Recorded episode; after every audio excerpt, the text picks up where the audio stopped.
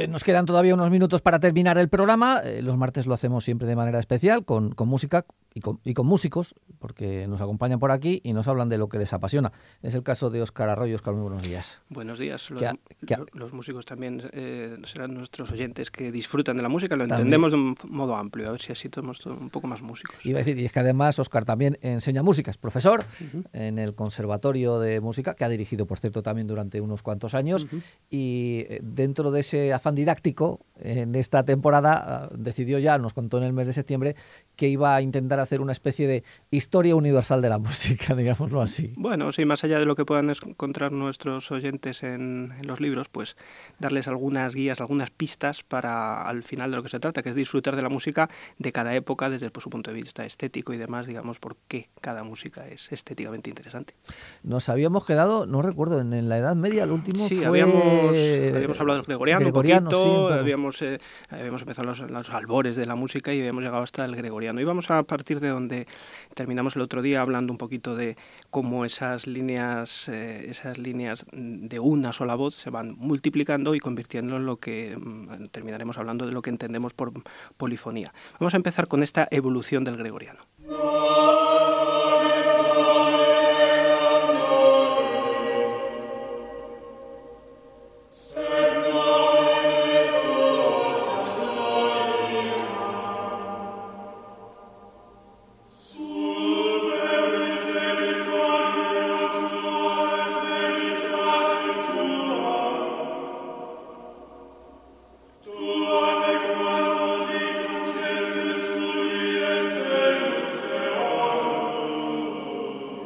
Claro, después de las melodías gregorianas, la primera opción para, para, hacer, para evolucionar, esa, enriquecer esa línea monótica que se llamaba, pues les ocurrió duplicarla, duplicarla una línea por encima. Eh, ¿Qué es lo que hacemos ahora, por cierto, cuando canturreamos estas canciones, hay una voz por encima de otra, que le ponemos una tercerita por encima? Pues es lo mismo, pero lo que pasa es que esto nos suena muy arcaico porque está hecho a una distancia en vez de tercera, que es lo que solemos utilizar los músicos, está hecho a distancias de cuartas y de quintas, y eso hace que suene este, esta música tan hueca, ¿no? en la que todas las voces se mueven de forma paralela sobre lo que llamaban un cantus firmus, que era el canto gregoriano.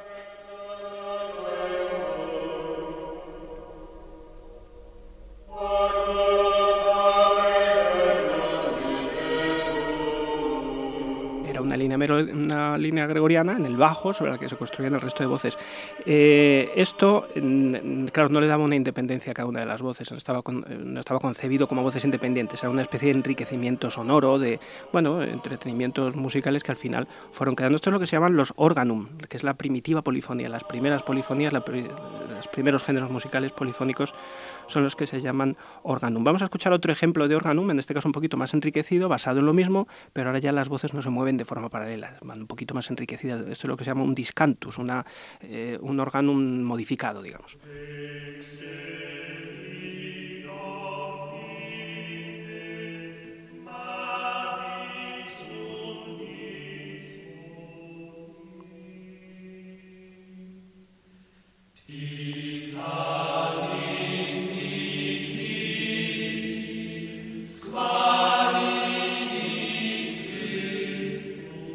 No siempre el mismo intervalo, hay más dif diferentes distancias entre las voces, aunque la idea es la misma, enriquecer un cantus firmos, una línea inferior, con otras. Aquí habría que hablar de lo que dejamos el otro día pendiente, de la, la evolución del pentagrama. Habíamos dicho que, que pues en, la, en las, eh, en la antigüedad la, la, primera notación musical era pues eh, sobre el propio texto hacer unas pequeñas marcas, porque se aprendía sobre, sobre el texto eh, bíblico, sobre el texto religioso, unas pequeñas marcas que orientaran al cantante de si tenía que ascender la melodía, bajar. Posteriormente alguien dijo, bueno, vamos a atinar un poquito más porque esto de estas marcas flotantes aquí encima del texto es un poco, no lo entendemos muy bien. Y trazó una pequeña línea. Dijo, bueno, pues así ya si se está más arriba, más abajo de la línea, es más arriba, más abajo. Otro un poco más espabilado, un poco después, añadió una segunda línea, otro una tercera.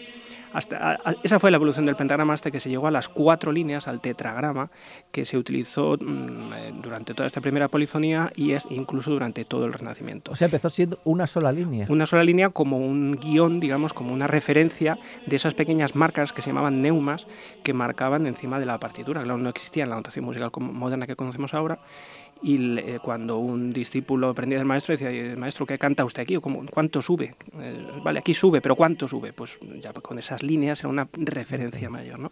Vamos a escuchar otro ejemplo de esta primera polifonía, en este caso un órgano más florido, uno de estos órganos, pero más florido, en el que las voces ya se mueven con cierta libertad. Digo cierta porque todavía no son independientes.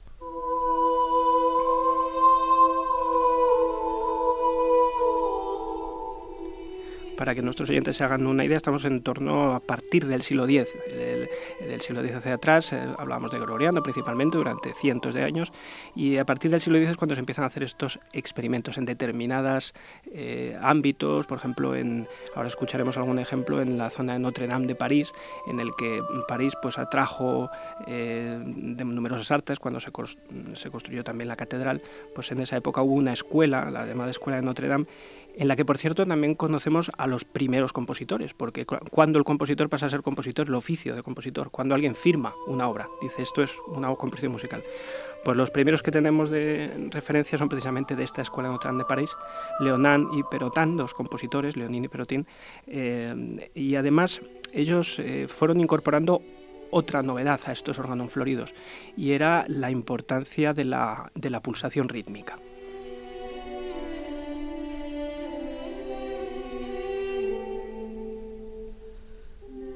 Porque hasta ahora, claro, estas, estos entretenimientos melódicos, estos melismas que se llamaban sobre ese cantus firmus, mm, eran, fluían muy libres, ¿no? Y tampoco había eh, habíamos llegado a una notación de la altura de las notas con este tetragrama, digamos. Pero respecto al ritmo, fueron en esta escuela de Notre Dame los primeros que empezaron a marcar eh, o a tener una, eh, a ofrecer una importancia a la cosa rítmica.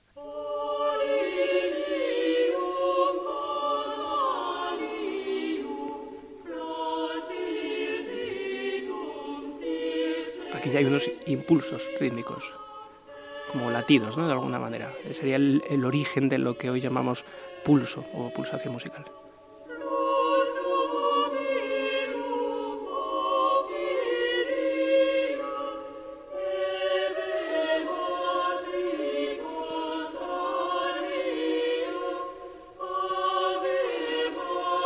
Eh, eh, una cosa, ¿esto seguía siendo todo música religiosa? Eh, principalmente sí, había... O ya se metían otros temas. Lo que pasa es que tenemos más referencias de la escritura o de los géneros musicales religiosos porque han permanecido hasta nuestros días. Se sabe que había música profana, música de corte, música exterior a la, parte religiosa, pero ha llegado de una manera más dispersa, aunque sí que está documentada. cancioneros, los famosas canciones de palacio, la música de los trovadores existe y se conoce. Pero esta tenemos, la ventaja es que nos sirve muy bien para trazar el recorrido de esa evolución. Esto es lo que constituía todo lo que se llamaba el ars antiqua.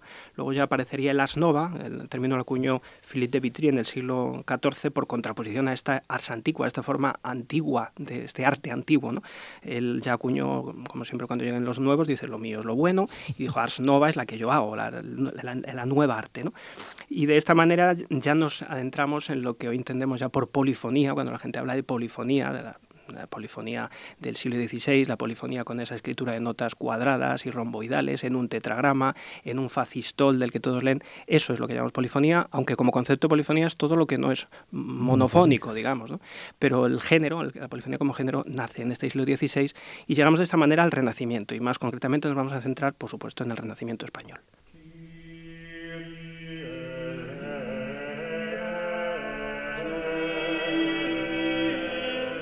Claro, aquí ya hay un, cambio de paradigma muy importante y es que las voces son independientes, mientras que en el otro una voz, los modelos que estábamos escuchando hasta ahora, en los otros modelos, una voz iba embelleciendo, acompañando al cantus firmus, que siempre solía ser la de abajo o una de las de abajo, Aquí ya las voces cobran vida propia y se disfruta de la disonancia, es decir, de una eh, relación entre las voces más tensa que resuelven una menos tensa, en las cadencias, con reposos musicales cuando el texto termina. Todo eso se desarrolla en este renacimiento.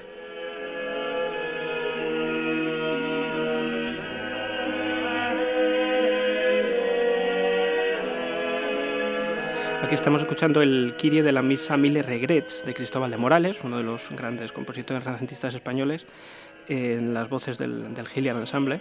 Esta, esta, mm, esta, canción, este Mille Regrets, era una canción francesa muy conocida en la época de Josquin Desprez y se utilizaron muchos compositores para componer música sobre, sobre ella, pero esta misa Mille Regrets de Morales se hizo muy célebre en su época.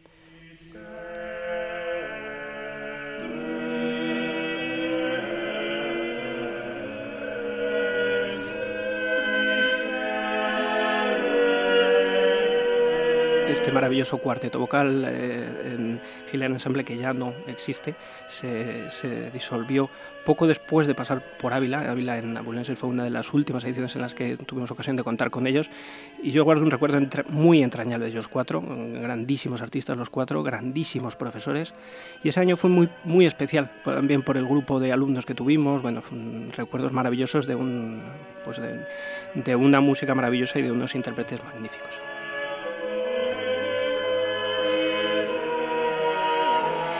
La vigencia de esta música la tenemos de manifiesto en la siguiente obra que vamos a escuchar, que es también de Morales, pero esto es una grabación que hicieron el propio Helen Ensemble en torno a los años 90 con el saxofonista noruego Jan Garbarek sobre el parche Mi, sobre una obra de Morales. Este saxofonista hacía improvisaciones. El efecto es tan increíble como lo que vamos a escuchar.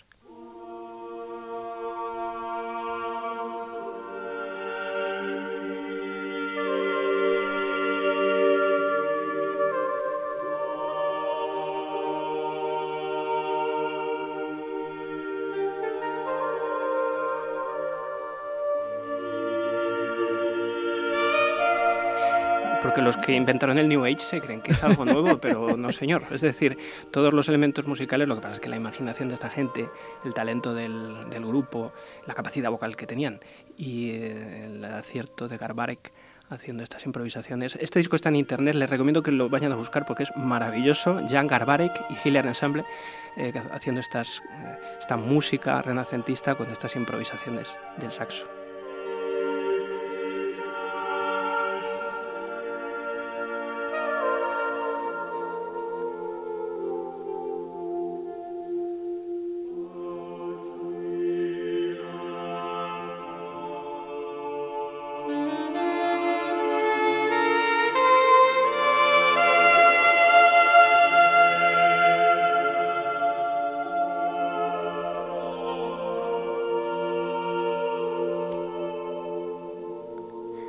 Y en este renacimiento español, insisto, que nos estamos centrando, porque ya el renacimiento, estamos hablando del renacimiento europeo, eh, que corre paralelo al resto de artes, depura todo ese antigua, quita todos esos excesos que se habían ido dando de, eh, de, eh, de esos, escritura melismática que se movía tanto y genera esta música tan trascendental. no podemos acabar sin hablar de uno de los máximos exponentes del renacimiento europeo, abulense por más señas, que es nuestro querido Tomás Luis de Victoria, que marcó eh, una época eh, y vertebró muchos años de historia en, el género. Vamos a escuchar eh, un poco de, sus, de su arranque, de su Superflumina Babilonis con Michael Nunn, dirigiendo un grupo vocal con instrumentos.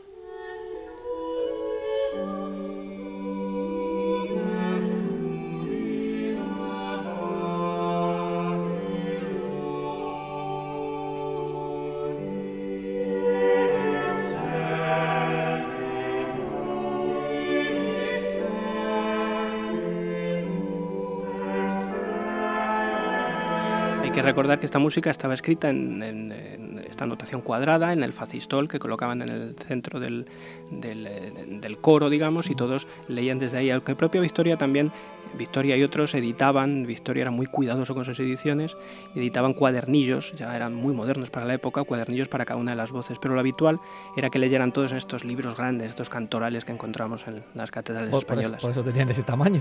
Para poder ver, efectivamente. Volver a todos.